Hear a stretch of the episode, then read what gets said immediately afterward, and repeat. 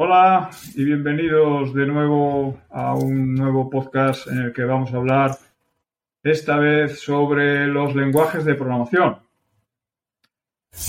Sabemos que los lenguajes de programación son la base para mm, comunicarnos con los ordenadores y que eh, existen, por otro lado, existen también muchos lenguajes de programación. A lo largo de los años, desde los años, vamos a decir, desde los años 50, que empieza este mundo de la informática, pues entonces empiezan a aparecer formas de cómo interactuar con los ordenadores.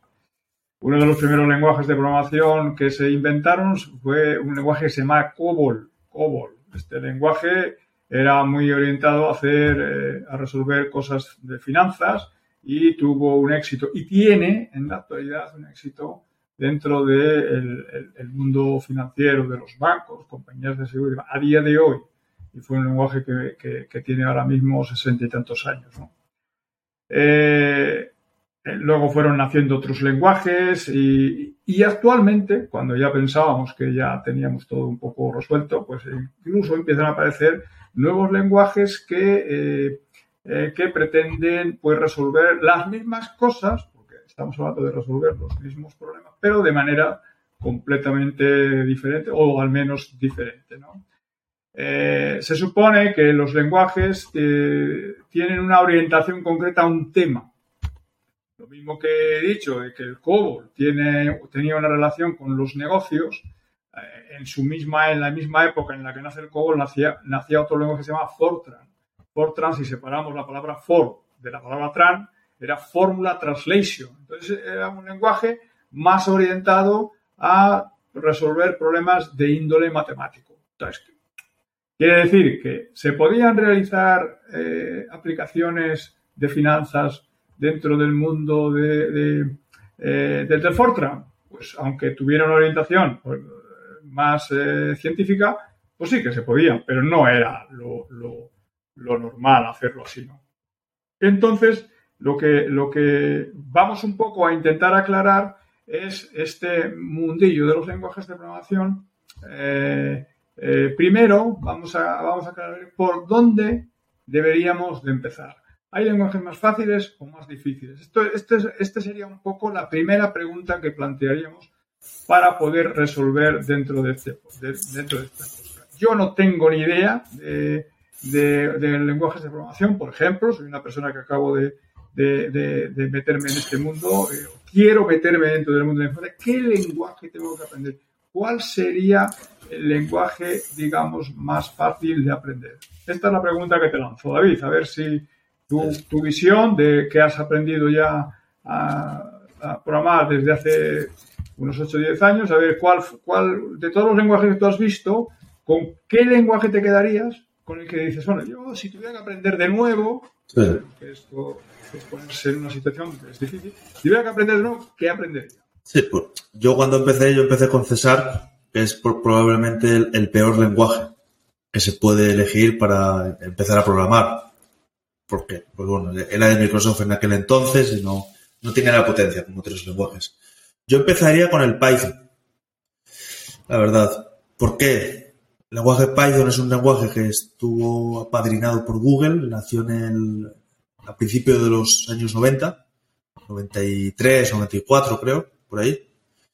Entonces, es un lenguaje que tiene, es, bastante limpio y se entiende bastante bien porque a, la que, digamos que entiendes cómo funciona el lenguaje, pues eh, cualquier persona casi puede, puede escribir funciones y demás y, tiene una gran, eh, gran, un gran número de utilidades, pues para hacer bucles, para hacer, para sumar, para restar y, y, todo esto, todo lo que he dicho, también eh, el Python tiene muchas librerías en las que puedes eh, utilizar lógica de otras personas. Pues, por ejemplo, si tienes una librería para leer datos médicos, seguro que hay una librería.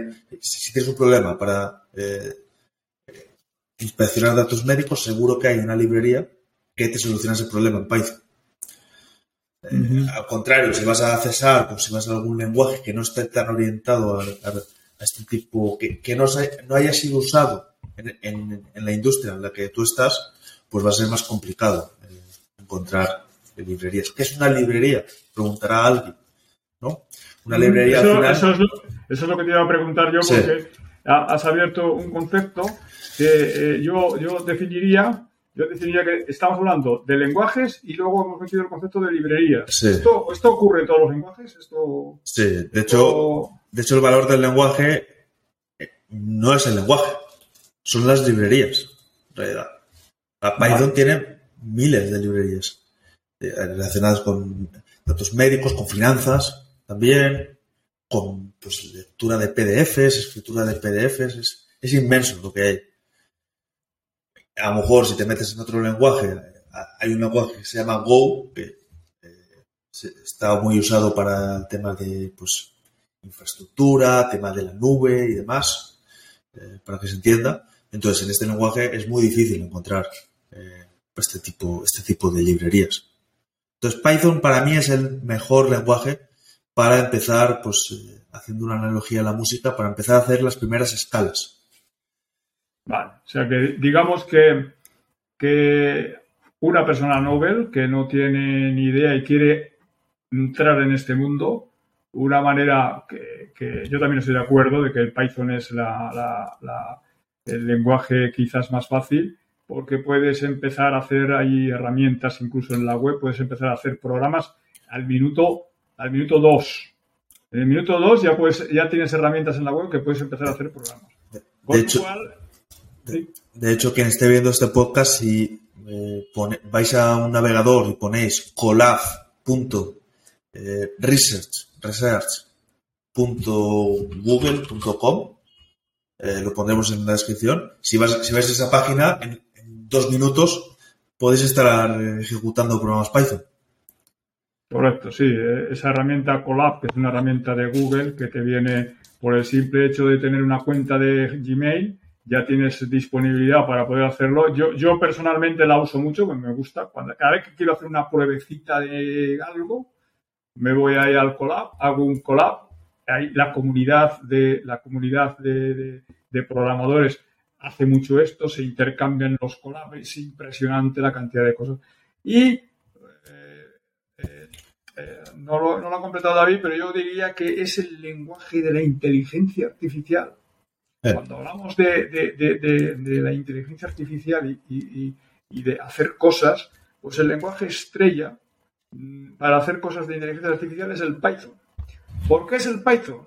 Bueno, porque Google ha aportado muchísima tecnología de inteligencia artificial, ha aportado a la comunidad, ha hecho open source de, de aplicaciones de, de inteligencia artificial.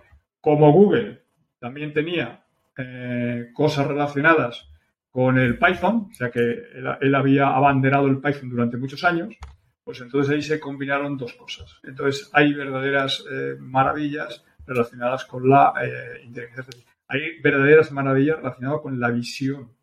La visión también, la visión artificial. Hay librerías que te permiten analizar vídeos, reconocer objetos dentro de los vídeos, que eso lo combinas con la inteligencia artificial y podrías reconocer personas. O sea, en el campo donde te metas está el Python ahí, ahí, ahí metido. Entonces, yo creo que como una primera conclusión que podríamos sacar, mm, consejo que podríamos dar en este podcast es que si alguien quiere meterse dentro de este mundo, el lenguaje que debería de aprender es el lenguaje Python. Inteligencia artificial y también análisis de datos porque también hay librerías espectaculares para pues, leer Excel, analizarlos, conectarte con bases de datos. O sea, si no, si uno no se quiere complicar mucho eh, y quiere centrarse más en la lógica de negocio, el Python es mano de santo, diría. Bien. Sí, lo que, lo que llamamos ahora un científico de datos, de hecho, cuando se, cuando se hace algún máster de ciencia de datos o cuando se hace cualquier cosa de, este tipo relacionado con análisis de datos, inteligencia artificial y demás, en todos estos seminarios, máster y cursos, está el Python metido como, herramienta para, para, este tipo de, trabajos. Bien, pues ya hemos, imaginémonos que ya hemos eh, eh, aprendido Python. Eh, vale, ya sabemos un lenguaje de programación. Yo soy de los que pienso de que aprender un lenguaje de programación, lo que es aprender la estructura básica de la programación, y esto yo lo he demostrado en varios cursos que he dado, se puede enseñar a programar en un día. Me diréis, ¿qué me estás contando? ¿Cómo es que se puede programar en un día? Las estructuras de programación las estructuras diferentes de programación son muy pocas. O sea, podríamos hay tres estructuras de programación diferentes. La estructura secuencial, una cosa detrás de otra. La estructura que se llama alternativa, o sea, llega un momento en que cojo y hago una pregunta y me derivo hacia un lado, hacia otro en función de si es verdadero o falso. Y la estructura repetitiva, que es hacer unas cosas eh, un, número de veces determinado o indeterminado. Entonces, con esas tres estructuras, combinando esas tres estructuras básicas, eh, podemos realizar cualquier programa. Esto es un poco la esencia. Ya, digamos que ya está definido cómo es un, determinado un programa. Lo podemos asociar, por ejemplo, a un programa de una lavadora. ¿No? ¿Qué hace una lavadora? Pues una lavadora, pues cuando le pones el programa de lavado tal, pues él sabe que tiene que calentar el agua o no, tiene que estar eh, no sé cuánto esperando, luego tiene que dar vueltas a una determinada velocidad, luego para otro lado y una sucesión de pasos, al final termina centrifugando, si le hemos dicho que centrifugue con un botón y le hemos dicho la velocidad de centrifuga. Entonces, eh, eh, eso es lo que, además se dice así, voy a poner la lavadora en el programa tal. Pues un programa es eso. Entonces, nosotros, vía órdenes escritas, ¿vale? escritas en un, en un ordenador, se las decimos al ordenador y, en el ordenador lo que va a hacer es interpretar eso y hacer lo que le hemos nosotros dicho en esas órdenes. Esto es un poco esto. Entonces, los diferentes tipos de estructuras son esas tres que, que he comentado. Esto vale para todos los lenguajes. O sea, que da lo mismo que hagamos en Python o hagamos en, otro, en, otro, en otros lenguajes. Quiere decirse que yo ya, imagínate David, yo ya he aprendido un lenguaje de programación y ya sé las estructuras, ¿vale? Por otro lado, he aprendido también esas librerías que de alguna manera son cosas de apoyo, son cosas que yo ya no tengo que hacer. Mm. O sea, si yo quiero eh, analizar un vídeo o quiero analizar una imagen o quiero decir, he cogido las imágenes del teléfono y resulta que tienen un montón de megas y quiero reducirlas. Pues yo tengo una librería que me hace eso. yo no tengo que coger imagen por imagen, analizarla por dentro y ver. No, tengo una función, una librería que me hace eso. Entonces, el conocimiento es del lenguaje y el conocimiento es de la librería. Este es el concepto que os tenéis que, os tenéis que llevar. Y utilizando el lenguaje con las librerías, soy capaz de, conseguir ese, objetivo. Vale, pues esta es la historia. Entonces, ya, ¿qué, ¿cuál sería el siguiente lenguaje que deberíamos de aprender o, por qué tenemos que aprender otro lenguaje de programación? Bueno, Esa sería la pregunta. Es que a lo mejor no necesitas aprender otro lenguaje porque con Python vives si eres científico de datos, eh, vamos, era el primero que iba a decir. Eh, si eres científico de datos, pues a lo mejor no tienes necesidad porque eres muy bueno en Python y para es como, eh, pues bueno, eres muy bueno en un instrumento, ¿para qué te vas a cambiar si te gusta lo que haces y si te ganas la vida bien? Ahora bien, es, interesante tener algo de contexto en otros, y algo de experiencia en otros lenguajes.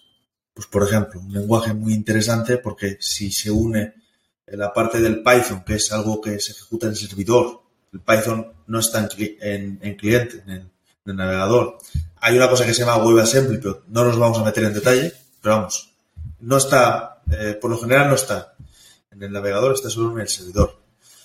Un lenguaje bastante interesante es el JavaScript, porque con el JavaScript, HTML y CSS ya podrías montar una aplicación con, su, con tu web y con tu, con tu servidor y que hiciese lo que tú tengas eh, tuvieses programado en el, ya sea algo de inteligencia artificial o de datos, de análisis de datos o, de lo que sea, de lo que hayas hecho. Entonces, este, este, sería el segundo lenguaje que yo aprendería. O sea, necesitas una parte de backend, de, base de, servidora, y luego necesitas algo para mostrárselo al usuario, lenguaje para mostrarse al usuario, que ahí entraría pues el HTML, JavaScript CSS. Bien, o sea que resumiendo un poco esto que, me, esto que acabas de decir, eh, mm, si yo quiero utilizar la web como mecanismo de presentar información, necesito conocer otro lenguaje que es el JavaScript. El JavaScript, pregunto, ¿el JavaScript eh, tiene también el mismo concepto de librerías y de utilidades que me hacen la vida más fácil del programador? Sí, casi todos los lenguajes de programación tienen. JavaScript tiene. Eh, las librerías que te vas a encontrar en JavaScript pues son más orientadas sobre todo a la interfaz, no tan orientadas a la lógica de negocio como puede ser eh, Python. Pero sí, JavaScript. De, hecho, creo que hay más paquetes que, en Python. En, en, los conceptos de, las librerías, pues eh, está el, gestor de paquetes. Entonces, en, JavaScript el gestor de paquetes se llama NPM y se pueden ver ahí todos los paquetes que hay publicados. hay, más que en Python incluso. Y, y HTML no tiene, no tiene ese concepto. HTML es un lenguaje de, marcas, es como el XML, no, no, hay librerías. Y, y, bueno, el CSS para estilos, para que quede bonita tu página. Esa sería la definición. O sea, el HTML, es para definir cómo salen los elementos, eh, pero el CSS es para, pues, darle forma, digamos. Y el JavaScript es para tu lógica. Pues de aquí tiene, aquí tiene, cuando se, le dé este botón, tiene que salir tal cosa o eh, demás. Bien, o sea que deberíamos de aprender eh, JavaScript, HTML y CSS si lo que nos interesa es construir páginas web. Entonces, eh, todo lo que tiene que ver con la presentación lo haríamos en JavaScript y todo lo que tendría que ver con los servicios de, acceso a datos y demás lo haríamos con Python. Eso sería una buena combinación que ya nos permitiría ser autónomos para realizar, eh, digamos que cualquier proyecto que no se nos presentara. Sea, que, pues, haría la pregunta yo, ¿con esto ya podríamos vivir? Sí. ¿O necesitamos aún más cosas? Con esto se podría vivir bastante bien. Con Python y JavaScript, a no ser que tengas algún, algún proyecto en el que el cliente quiera las cosas en Java, eh, o en otro, Java es otro lenguaje de programación, o que para el problema se necesita otro lenguaje, pero en una empresa normal eh, que utilice Python y JavaScript se podría vivir. Si solo, si solo utilizas eso y para hacer algún proyecto que tú tengas, pues también. Mm, correcto. No hemos entrado en las bases de datos, que hay un lenguaje que se llama el SQL. Sí, de, eso, de, eso, de eso quería hablar. O sea, al final, al final eh, eh, por completar un poco el puzzle este que estamos describiendo, con la idea de que la persona que, tenga un horizonte de qué tiene que saber para ser lo más autónomo posible, entonces me falta algo que sería el, acceso a los datos. al final sabemos que, explicándolo así, eh, sin entrar en muchos detalles, los datos hay que guardarlos en algún sitio. Estos datos se guardan en unos elementos que se llaman bases de datos. Y a esas bases de datos eh, hay que acceder. O sea, yo desde mi programa, en algún momento determinado, decir, oye, vete a la base de datos y coge, y coge estos datos. Esto que yo he dicho así, muy alegremente, coge los datos de los clientes. Esto se dice con un otro lenguaje de programación que se llama un lenguaje de programación a las bases de datos. Este lenguaje tiene un nombre que se llama SQL y deberíamos también de aprenderlo y, que formara parte un poco de, de, nuestro, de nuestro aprendizaje. Yo soy de la opinión, incluso de que conozco a muchos programadores, que las bases de datos parece que no le prestan atención. O sea, dentro de lo que es el mundo de la, informática, ahora se le presta mucha atención a lo que se ve. ¿Qué es lo que se ve? Lo de las páginas web. Entonces se le presta mucha atención al diseño, se le presta mucha atención a la presentación, a la UX que llaman, a la User Experience, o sea, hacer que lo que nosotros hacemos sea fácil de usar, sea agradable, que no genere angustia. Eso se le presta mucha atención. Pero, ¿a dónde están almacenados los datos? ¿Cómo se accede a los datos? Digamos que a las calderas de todo esto, esto se le presta menos atención. Entonces, hay, gente que tiene deficiencias grandes, o sea, que está trabajando, pero tiene deficiencias grandes en el acceso a datos. Entonces, eh, tu recomendación con respecto a este lenguaje, ¿qué sería, David? el SQL.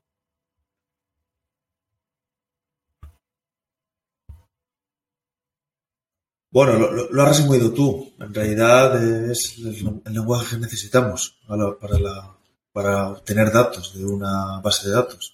se, le debería, se, le debería, de prestar atención. La idea es que se debería de prestar atención. Es que, es que si no guardamos datos, ¿qué, qué hacemos?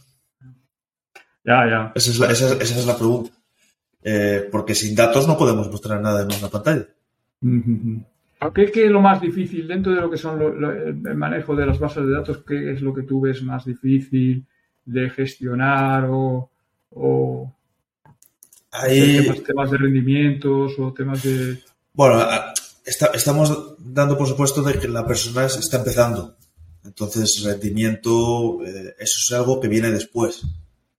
Eh, cuando la persona está empezando, pues eh, es tomar contacto con una base de datos, instalarte una base de datos, pues ya puede ser Postgres, SQL o MySQL. Eh, entonces, empezar y eh, crearte una tabla con tus columnas eh, y empezar ahí pues a, pues a, hacer pruebas. Ahí tampoco podemos decir mucho más, porque eso es algo que las, el, el problema te va a decir qué es lo que tienes que hacer al final. Y hay mucha información en Internet. Hay que saber hay que saber SQL. Y, incluso antes que saber JavaScript, saber SQL. Porque si, si, no, si no tenemos una base de datos, no, no vamos a poder hacer nada. Ese es, ese es el mensaje. Ese es el mensaje, ¿no? Sí, sí, sí, está claro. cuando nos metemos en una empresa, pues la base de datos ya está, ¿no? Hay muchas bases de datos, eh, incluso, donde cada base de datos tiene diferente, diferente tipo de información. Pero si se quiere empezar desde cero, hay que crear una base de datos desde cero. Que eso muy. No todos los programadores han hecho eso. Ya. Crear una base de datos desde cero, crear una aplicación desde cero con Python, JavaScript, eh, algo de base de datos. Yo creo que eso es algo que hay que hacer en el primer año, el que se empieza, para tener la figura completa. Porque todo lo demás va, va a ir, vas a cambiar cómo accedes a los datos, vas a cambiar el cómo haces la parte servidora, puedes cambiar eh, cómo haces la web, pero los conceptos son los mismos. Mm. Tienes algo, una base de datos a la que accedes, accedes a través de eh, el servidor, que sería el Python, y tienes que mostrar algo al usuario. Por lo tanto, tienes la web. Mm. Entonces, ahí te vas a estar moviendo, ya hagas en vez de con Python, con, eh, con Java, eh, el servidor o en vez de ser una base de datos SQL, que sea non-SQL, que es otro tipo de, base de datos. Hay que, hay, que meterse en ese bucle de tengo datos, los obtengo y los muestro. Tengo datos, los obtengo y los muestro. Datos, los obtengo y los muestro. Bien. Eh, bien, ya. No sé si tienes alguna. Sí, no, perfecto lo has, definido perfecto. Yo creo que, conociendo, digamos, ese, este, ese, circuito, a ese circuito hay que darle muchas vueltas y mejorar. Y mejorar y mejorar cada vez y, irlo haciendo mejor. Eh, llegado a este punto, eh, yo en los lenguajes de programación, que he aprendido muchos a lo largo de, toda, de toda mi experiencia, eh, y tú también, y tú incluso me consta que los aprendes con más rapidez, ¿podríamos dar alguna receta? O sea, ¿qué es lo que se puede hacer para cuando tengo que aprender algo o no, ya, ya lo he aprendido, pero tengo que mejorar? Yo, digamos, yo, em, defino tres niveles dentro de lo que es el mundo este de, de la tecnología. Una cosa es conocer que existe, conocer que existe aportas poco valor. O sea, simplemente yo conozco que existe el lenguaje Rust, pero Rust, Rust y, sé que existe, pero que no, sé nada más, con lo cual no aporto valor ninguno. Eh, otra cosa es saber, saber, o sea, yo ya he hecho pruebas con ese lenguaje, he puesto con el lenguaje Java y ya he hecho los primeros programas, ya he hecho las primeras cositas y demás, e incluso he accedido ya a base de datos desde este lenguaje Java, ya un poco. Y otra cosa es dominar. Dominar significa que, eh, que, bueno, que cualquier problema que me presentan, yo ya no tengo ningún, ningún, ningún problema, ya soy, digamos, eh, inconscientemente competente. Esto es como cuando aprendemos a conducir. Cuando aprendemos a conducir, al principio hay que mirar, espérate a ver que llega el semáforo, dónde está el freno, estoy mirando las cosas, tengo que cambiar de marcha, todo lo haces. Llega un momento en que de la experiencia de conducir, tú cambias de marcha, te vas pensando en otra cosa, vas pensando en lo que vas a decir o vas a hacer cuando llegues al destino, eh, pero tú ya no piensas que cambies de marcha tal. De hecho, si te, si te preguntan, ¿has cambiado de marcha? ¿Cuántas veces has cambiado de marcha? No, ni lo sabes, porque eres inconscientemente competente. Entonces, dentro de lo, de lo que es el aprendizaje del lenguaje, el estado ideal es ser inconscientemente competente. O sea, a mí me plantean un problema yo ya no tengo que decir si esto termina con punto y coma, si tengo que abrir una llave, tengo que abrir no sé qué, tal. ¿Cómo tú consigues, o si tienes alguna receta, poder llegar a ese estadio que es el ideal, que es el dominar un lenguaje? Evidentemente, la experiencia, el tiempo que estés, eh, eh, eso, va, eso te va a apoyar. Pero, ¿cómo consigo en el menor tiempo posible llegar a ese estadio que es en el que ya no te genera angustia porque ya prácticamente has resuelto todo, escribes con una facilidad grande. bueno, eh, al final, eh, no, hemos comentado antes, pero si, si, eres nuevo y estás eh, aprendiendo Python y luego aprendes JavaScript, pues en un momento dado estarás escribiendo JavaScript y, con la sintaxis de Python y dirás, ¿qué, estoy haciendo? ese tipo de dislexia siempre va a estar. Y a la que tengas más, a la que programas en más lenguajes de programación, eh, yo, el otro día, por ejemplo, pues en Go estaba escribiendo pues como JavaScript y, viceversa, o sea que eso pasa eh, y eh, va, a costar acostumbrarse a la, a la sintaxis y demás. Yo creo que para aprender un lenguaje de programación al final lo que hace falta es entender por qué estás, estás aprendiendo. Aprender un lenguaje por aprenderlo no aporta mucho valor, desde mi punto de vista. Al principio a lo mejor sí, como, como entrenamiento, ¿no? Voy a aprender este lenguaje, a ver si puedo, voy a hacer algo. Pero más allá de eso necesitas una motivación extra, porque es, es, complicado aprender un, un, nuevo lenguaje. Yo el último que aprendí, de hecho el lenguaje este que mencionas, el Rust, eso es un infierno. Yo he probado eso y yo no lo entiendo. Entonces no tengo una motivación para aprenderlo y no creo que la aprenda eh, a lo mejor el que viene. De, tengo un problema que requiere Rust, pero hasta que no tengo un problema que requiera Rust yo no lo aprendo. Porque aprender por aprender, pues ya tengo otros lenguajes, como el Go, como, como el Python. Entonces ah, tiene que haber una motivación.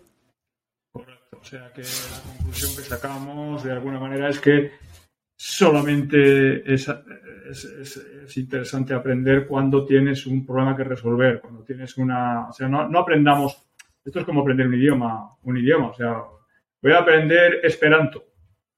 pues, hombre, pues, eh, voy a aprender para qué, si no voy a hablar con nadie, entonces no va a servir para nada.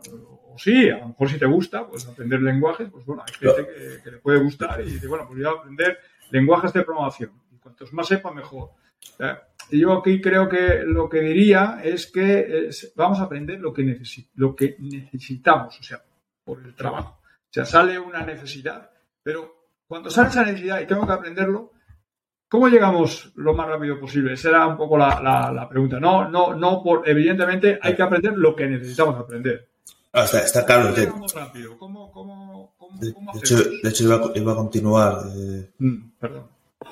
Eh, no, que iba a comentar que yo lo que, yo lo que suelo hacer, por ejemplo, en este lenguaje de Rust, cuando veo un lenguaje que está ganando popularidad, yo lo pruebo y hago pues un pequeño programa para, para al menos conocer la sintaxis, conocer pues qué puedo hacer, me leo algunos artículos y me voy mentalizando de para qué puedo utilizar ese lenguaje.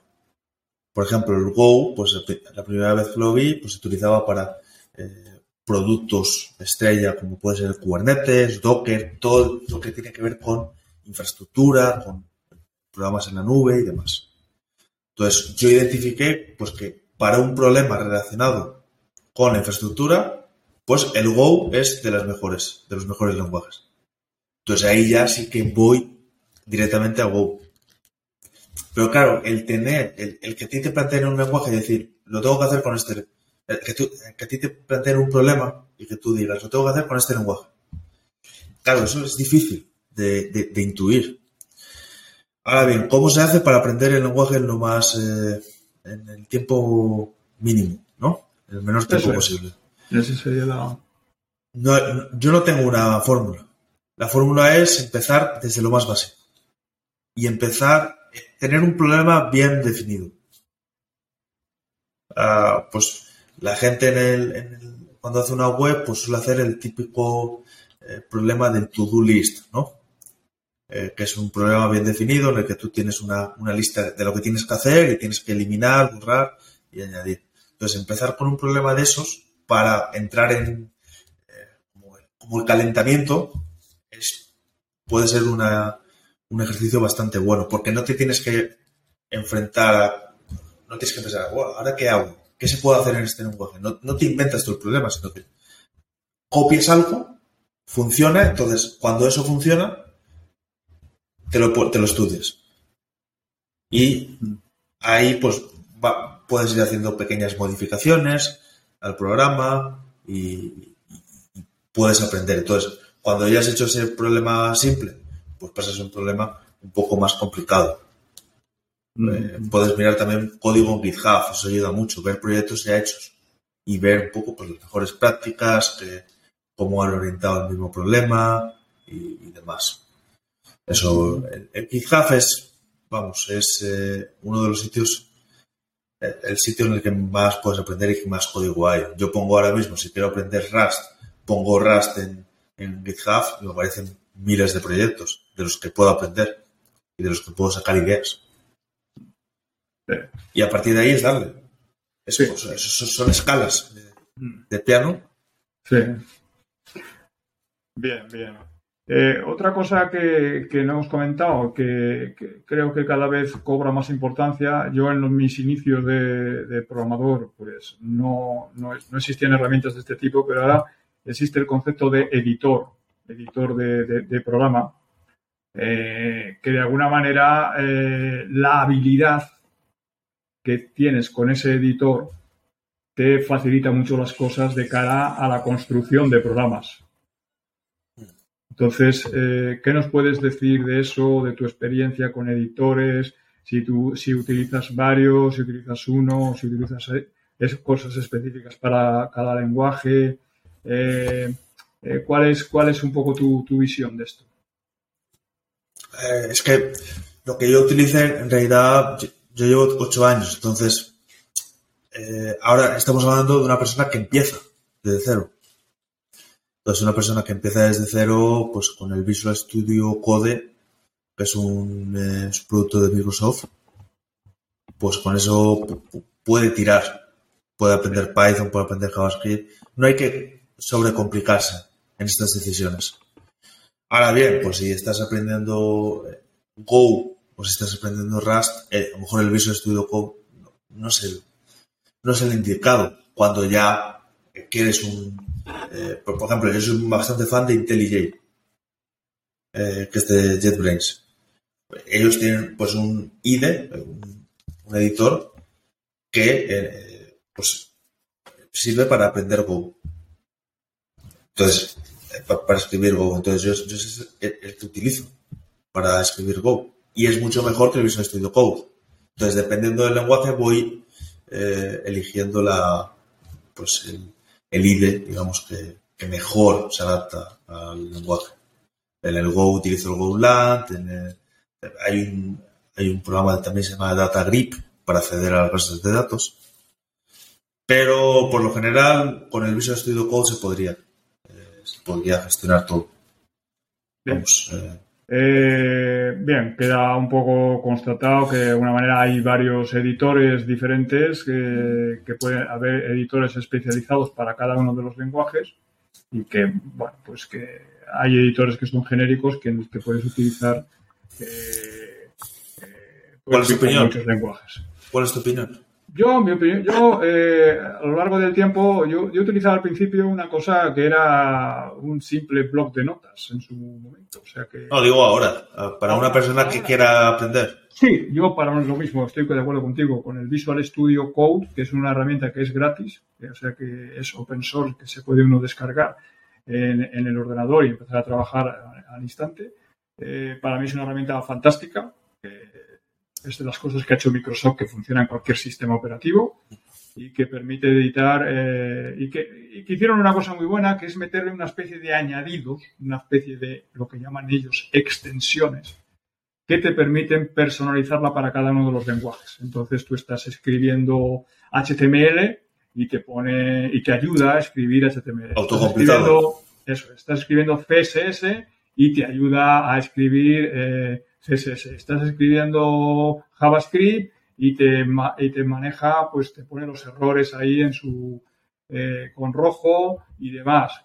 Eh, te valida la sintaxis y demás. Y ahora, y ahora además, y es donde, entra una, una, tecnología que es muy sorprendente, eh, hacía tiempo que no veía nada, nada tan novedoso, es una cosa que llaman el copilot, es copiloto, es un asistente, un asistente muy especial basado en inteligencia artificial. O sea, la inteligencia artificial ha llegado a la construcción, a la construcción de programas para ayudar, al final, eh, nos imaginamos la vida de un programador que es escribir líneas.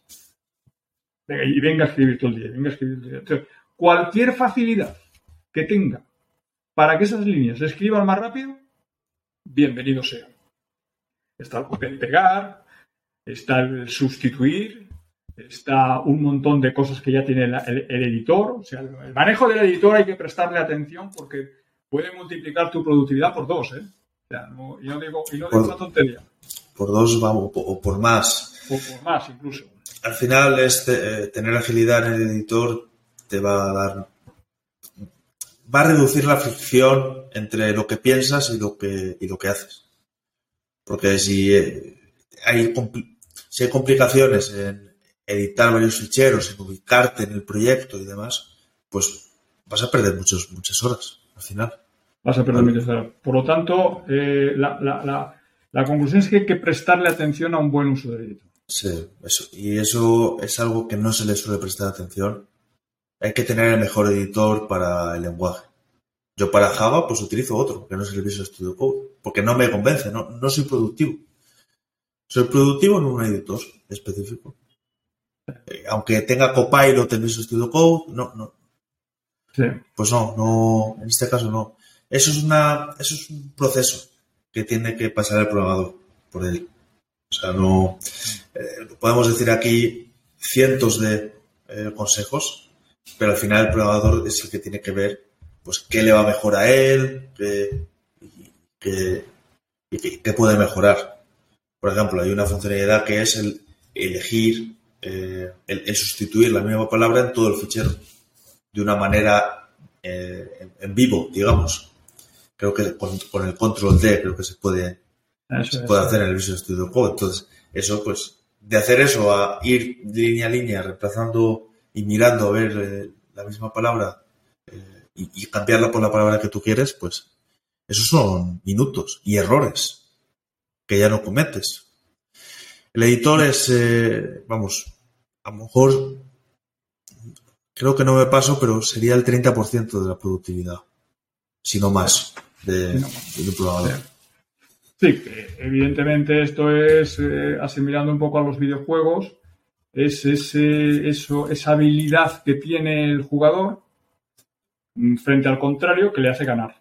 Pues eh, cuanta más habilidad tenga con el uso de los mandos y demás, pues conseguirá rebajar el tiempo y poder ganar una determinada cosa. Pues esto es un poco lo mismo, pero orientado a lo que es el desarrollo de programas. Cuanta más habilidad tengamos con el uso del editor, hay que tener un buen teclado, hay que tener dos pantallas, hay que tener una buena, una buena, eh, una buena, digamos, máquina donde, donde podamos trabajar con, lo más, lo mejor posible para tener la, máxima, la máxima productividad. La analogía con el juego es perfecta, porque en un juego, pues la habilidad que tengas está lo que vas a hacer, eso es más tema mental, ¿no?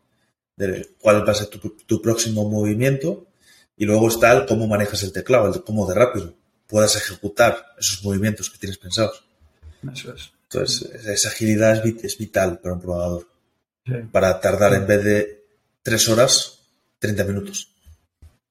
O sea que estamos hablando, en este caso, no para la persona que empieza, evidentemente, sino que son cosas que hay que tener en cuenta y que se tienen en cuenta en los trabajos. Porque hay conceptos que es el, programador. Eh, claro, cuantas más líneas escriba, damos por supuesto de lo que, que lo que tiene que escribir ya sabe lo que tiene que hacer.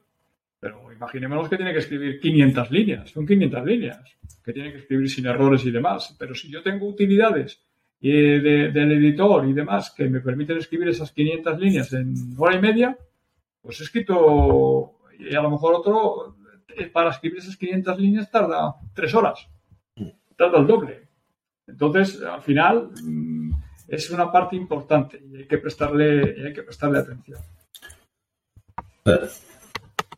Bien, eh, Dentro de, lo, dentro de los lenguajes de, usados actualmente en el mundo empresarial, hemos hablado que del Python, si queremos empezar con Python, con el Python también se usan las empresas, pero dentro de lo que sean los lenguajes que usan los bancos para hacer sus, eh, sus eh, servicios web y demás, hay que, ¿qué lenguajes vemos ahí?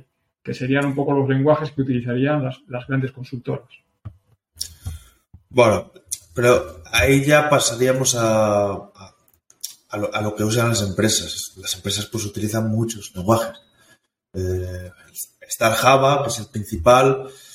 Eh, está luego, pues, eh, es que el Java es el principal realmente. El Java es, es, el, es el lenguaje empresarial. Pues, Java, aclaremos que Java es diferente de JavaScript. Sí, Java es diferente de JavaScript. Java es principalmente para, bueno, principalmente para servidor. Y JavaScript se puede utilizar también, principalmente se utiliza para hacer páginas web, pero también se puede utilizar en el, en el servidor.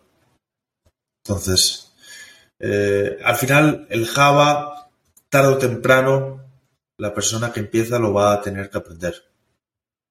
Pero al final los conceptos son los mismos que hay con Python. Al final hay una base de datos, hay una lógica en el programa, cambia la sintaxis, cambia pues, las librerías que tienes a tu alcance, pero lo demás se mantiene. Una vez que sabes el lenguaje y, sabes cómo funcionan todas las piezas, cambiar una no es un problema. No es un problema. Habrá dolor en el, al principio, obviamente, y pues habrá eh, periódicamente.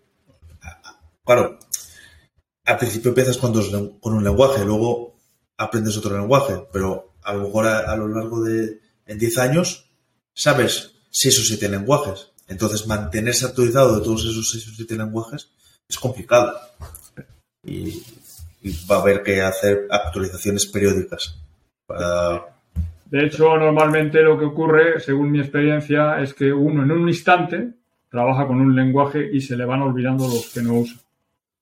Olvidar no, porque al final la lógica está ahí. Lo que pasa es que, bueno, eh, los lenguajes avanzan y en un momento dado te han cambiado medio lenguaje en, cinco años. No, pero lenguajes, por ejemplo, que son, son estables con el tiempo. O sea, yo, yo aprendí, el primer lenguaje que aprendí fue el lenguaje BASIC.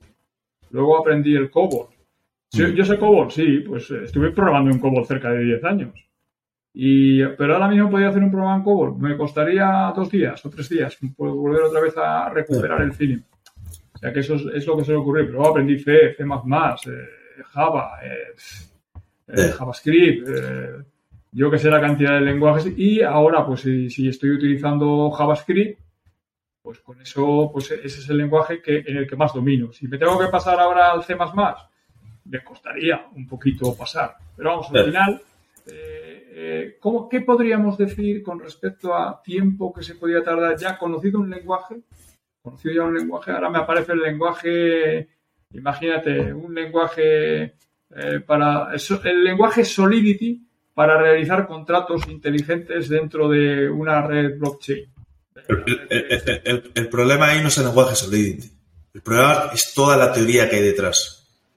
En, este caso que me has comentado. O sea, hacer algo con sentido. Eh, hacer, algo con sentido. Evidentemente, yo como programador me tienen que decir que tengo que realizar Yo tengo que plantearme si eso tiene sentido o no. No, pero que tiene sentido que hay unos conceptos bastante importantes alrededor de Solidity, como puede ser la red de Ethereum, como puede ser el, el gas que se va a utilizar. Hay unos conceptos, eh, seguramente sea el peor ejemplo que se pudiese poner eh, a la hora de, de aprender un lenguaje. Porque, porque aquí, aquí entra el blockchain. Entonces, Vamos a, vamos a considerar para mantener un poco el constante que tenemos que aprender ahora eh, Ruby. Ruby, que Ruby. es un lenguaje también usado. ¿qué, que- qué quieres hacer con Ruby? Pues lo mismo que hago con Python, pues lo quiero hacer con Ruby. da- Porque, tengo un porque problema. me he ido, me he ido Un a una problema. empresa, me he ido a una empresa donde en vez de utilizar, no, no utilizan el Python, utilizan el Ruby. Sí. Ahí no tendría ningún problema, ¿no? ¿Qué, qué tardaría en ponerme? Pues que depende del problema que estés solucionando en Python, porque Me da Eh, igual, lo que, el que pues, sea. eh, en un día puedes hacer un Hello World perfectamente y puedes hacer un servidor. No, Yo- vamos yo- a ver. Me- meterme en un equipo, en meterme Sí. en un equipo que está programando en Ruby para resolver problemas con ellos. O sea, yo no sé nada de Ruby y me No tengo sé, que pues poner. yo, no, pues yo en una semana, pero eso va a depender de cada, de, de cada persona. Yo en una semana me podría poner, podría ser productivo, podría tocar alguna línea con sentido. En una semana, eh, por dar un orden de magnitud, Sí, evidentemente, sí, sí. unos tardarían una semana y otros tardarían un mes, pero Eh, claro que va a depender, depende de las horas que le eches, siempre va a depender de las horas. Esto siempre va a depender de las horas que le eches. correcto, eso es. dar un orden de magnitud y decir, bueno, pues es que eh, saber un, un- un lenguaje, pues, eh, pues eh, cambiar de lenguaje, ¿sabes? Pues, pues vamos a tardar tanto tiempo, ¿sabes? El primer lenguaje a lo mejor te cuesta un mes, porque también está luego, eh, es que al meterte en una empresa luego está el, el- entender realmente lo que hace el código. Que eso es donde, donde puede también estar la mayor parte del tiempo. No en, la, no en la sintaxis, sino en qué hace esto. Imagínate, te dan el proyecto GitLab, que es todo Ruby. Pues eh, tienes que aprender pues lo que hace detrás, pues las integraciones, eh, eh, cómo funciona No es tanto ahí el problema del Ruby, sino es saber qué, qué hace el proyecto y entender el proyecto. Vale. Esto ahí quería yo llegar, porque ese es un concepto que eso acabas de destapar quizás uno de los mayores problemas, que es que cuando uno entra a una empresa para programar en otra tecnología, o sea, imaginémonos que entramos a un sitio donde tenemos que programar en Ruby, cuando entra ahí, resulta que no solamente tiene que aprender el lenguaje de programación, que eso puede costar relativamente poco, sino que tiene que entender posiblemente pues un millón de líneas de código o dos millones de líneas de código que harán, no se sabe muy bien qué, que, eh, posiblemente lo que haya que, lo- eh, donde te pongan a ti a resolver, se lo preguntes a alguien de tal que a lo mejor no lo tiene claro y, están, la- y están ya las respuestas de este tipo. No, pregúntaselo a fulano de tal, que ni siquiera lo conoces porque acabas de entrar hace dos días. Pregúntale a fulano de tal que esto lo lleva él. Y entonces preguntas a fulano de tal, no, pero sí, lo llevo yo, pero resulta que esto concretamente lo modificó no sé quién.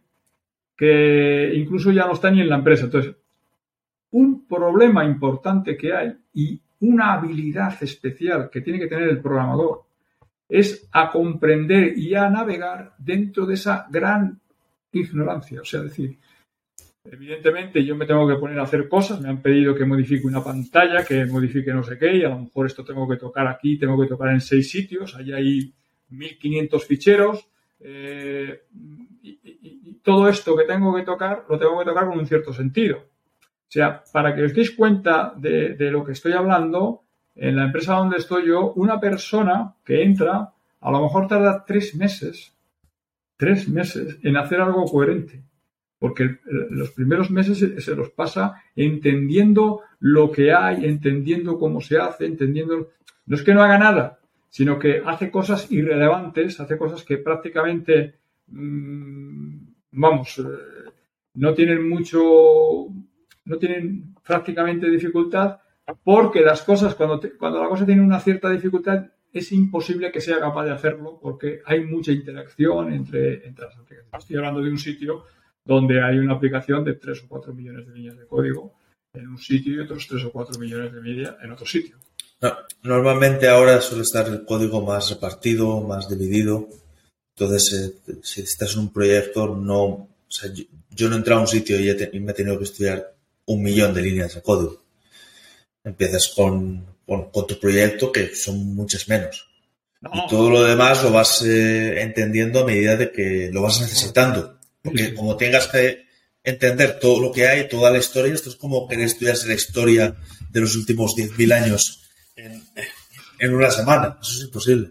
No, no, ya. Tú, estudias la parte que te toca. Pues si está la parte de, los romanos, tú estudias la parte de los romanos. Porque te han dicho, oye, tú modifica, modifica eh, esto de aquí. Lo que se necesite, lo que se necesite para eh, ser productivo.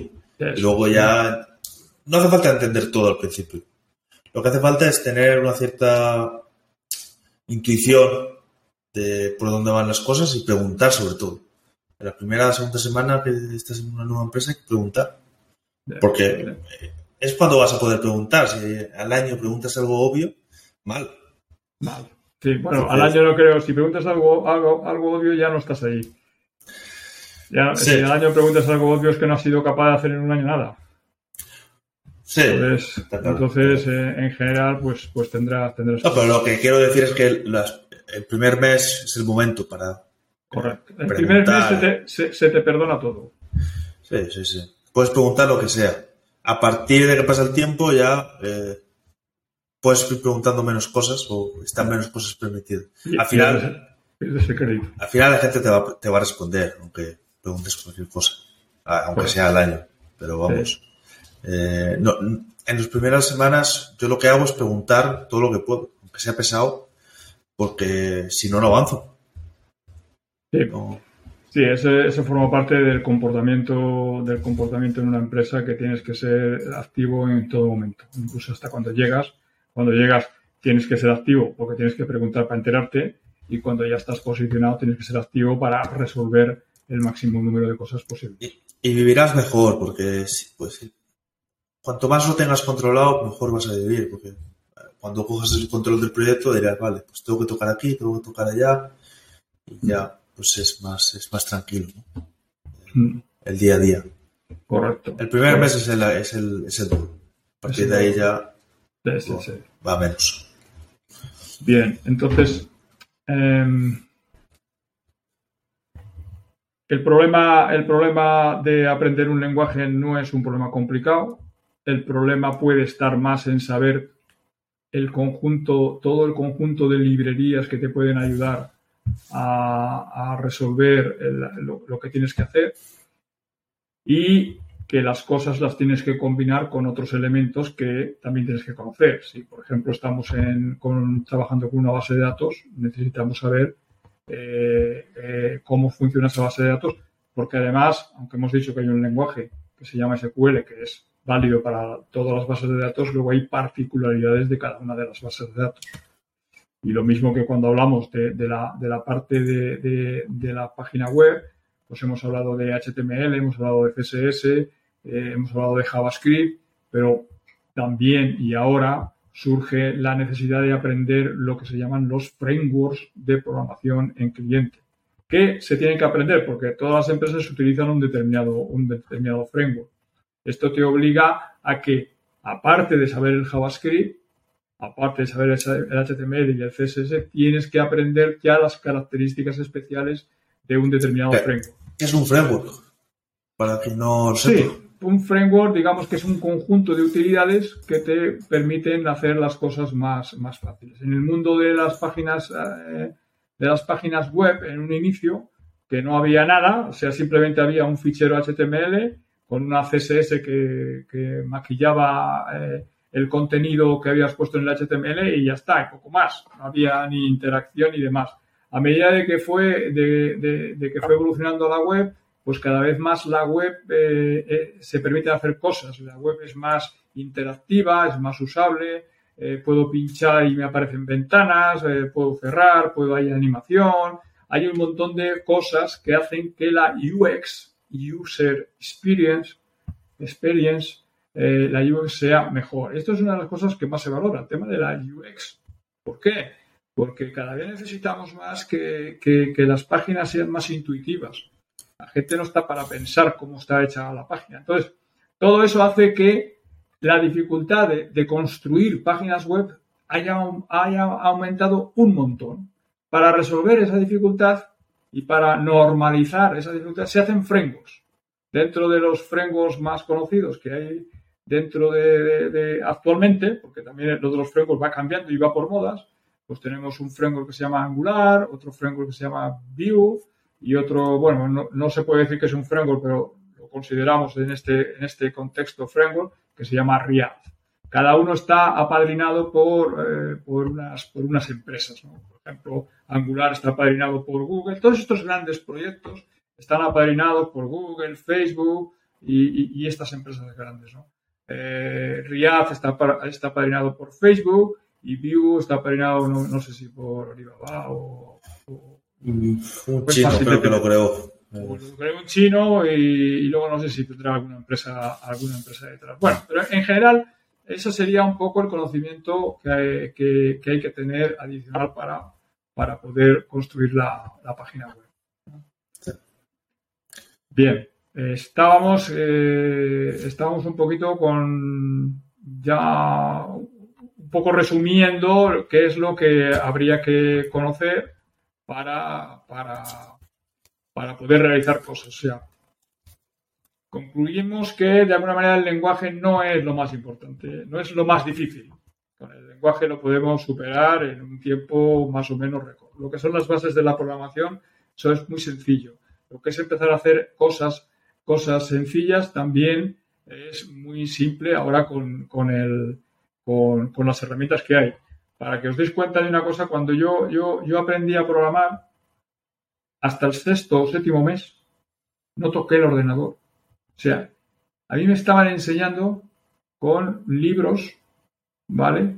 Y con estos libros yo estaba haciendo los programas, de alguna manera lo estaba haciendo en un papel. Entonces fue al séptimo mes cuando me dijeron, ahí está el ordenador, porque claro, había un ordenador para 600 tíos. Entonces lo teníamos que, digamos que, gestionar. Y además había que tener un conocimiento mínimo para poder tocar el ordenador, porque aquel ordenador era como algo, no sé, fantástico ocupaba una sala entera, era, eran, otro, eran otras cosas. Estoy hablando del año 82. Claro, ahora todo esto ha cambiado. O sea, uno con un portátil de, de 500 euros se pone, abre, entra en lo que hemos dicho del colab. no sé qué, y a partir de ahí puede empezar a hacer programas. O sea que esto ha cambiado dramáticamente, ¿no? Radicalmente. Entonces, en ese sentido es muchísimo más, es muchísimo más fácil. Pero lo que es, lo que es ya un poco complicado es todas esas herramientas, todas esas librerías que hay alrededor, pues eh, saber usarlas y saber lo que hacen. Si yo estoy haciendo ciencia de datos, pues tendré que saber cómo hacer regresiones, si estoy haciendo estadística, regresiones, y cómo hacer em, eh, cosas de inteligencia artificial, utilizar el machine learning, hacer redes neuronales, o sea, tengo, y claro, todo eso que se hace con programas necesita un conocimiento adicional. Entonces, ese conocimiento adicional es importante para, para, para, para esto, ¿no? Para el tema de los lenguajes, que no es solamente el lenguaje, sino las, las, librerías adicionales que se necesitan. Sí. Sí al final es la clave, el, tener un problema y encontrar las librerías y, y tú organizar el código de tal manera que, que, resuelvas ese problema. eso es un arte, eso no, se puede explicar casi. Porque es buscar en internet, cómo, ver cómo ha hecho, cómo ha resuelto el, problema otra gente, ver en GitHub proyectos similares, saber cómo lo están solucionando. Eh, al final, el problema que has tenido lo ha tenido mucha más gente. y, ya lo ha resuelto. Entonces, si tenemos en cuenta eso, la solución siempre está en Internet. O siempre hay un proyecto que ha hecho algo muy parecido a lo tuyo y que, vas a poder copiar o inspirarte en, lo que ellos hayan hecho. Evidentemente. No, está mal copiar, no está mal copiar. No, o sea, De hecho, copiar es la manera de llegar más eh, rápido al objetivo. Lo que pasa es que tiene, hay que copiar con un sentido. O sea, lo que copiemos tenemos que saber pues, qué hace y entenderlo. Porque copiar y pegar así a lo loco, al final te puede funcionar, pero no sabes el por qué. al final. Está claro que ahora, ahora, con respecto a lo que yo viví en los inicios, ahora es una auténtica maravilla lo que hay, la cantidad de cosas que hay. Evidentemente también lo que se exige es mucho más, se exige llegar al destino mm, más pronto, porque evidentemente hay pues 100.000 utilidades y herramientas adicionales. Entonces es un buen, es, eh, yo animaría este, este, este podcast de alguna manera es para, animar a la gente que, que, le pierda el miedo, que, que mire por ahí en internet, que pille un curso de Python, que es un poco lo que hemos aconsejado como punto, como entry point de esto, y que empiece a hacer cositas. Y que, y que no se deje, digamos, apabullar por la dificultad que hay o porque vea, no, es que necesitas 500 horas. Pues a lo mejor necesitas 500 horas, a lo mejor no necesitas 500, necesitas 1000. Pero que te puedes poner y, el objetivo de esto es ser autónomo lo más pronto posible. La autonomía en esto es muy importante. O sea, el que, el que seas capaz de hacer cosas sin preguntar, porque lo que no lo sabes, lo miras en internet, copias, pegas y al final copiarás y pegarás menos, porque ya más o menos ya lo, conocerás todo.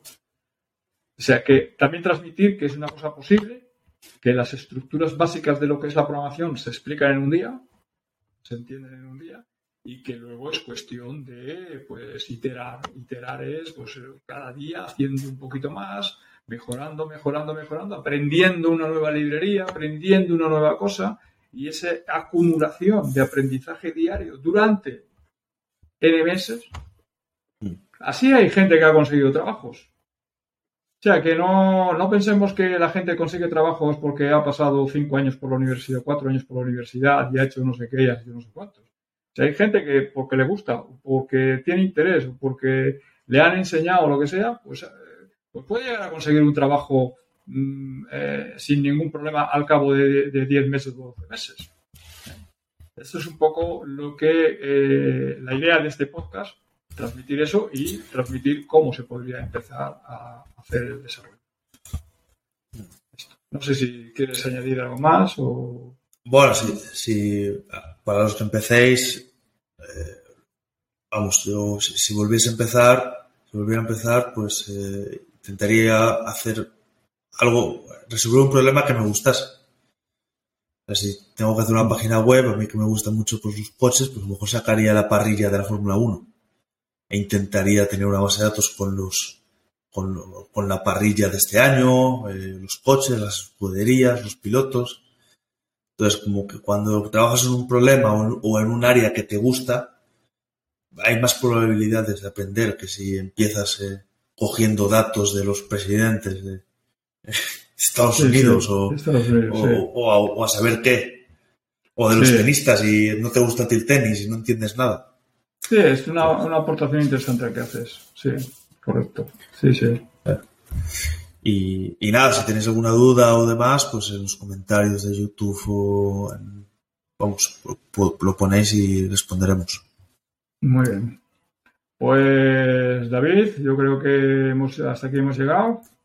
Eh, esperemos que haya sido de cierta utilidad y que alguno os inspire para meternos dentro de este mundillo. Con que uno empiece, nos conformamos. Nos conformamos. Con que uno empiece a programar, nos conformamos.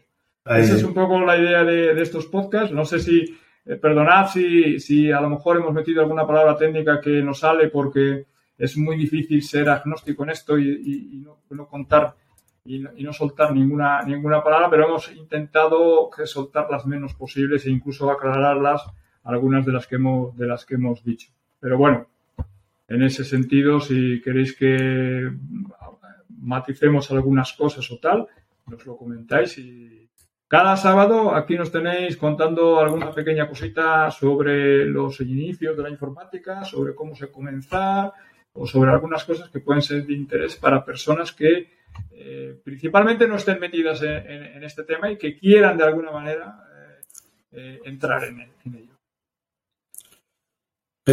¿Algo más? Nada más. Muy bien. Pues muchas gracias y nos vemos en el siguiente. Venga, gracias y nos vemos en el siguiente. Hasta luego. Hasta luego.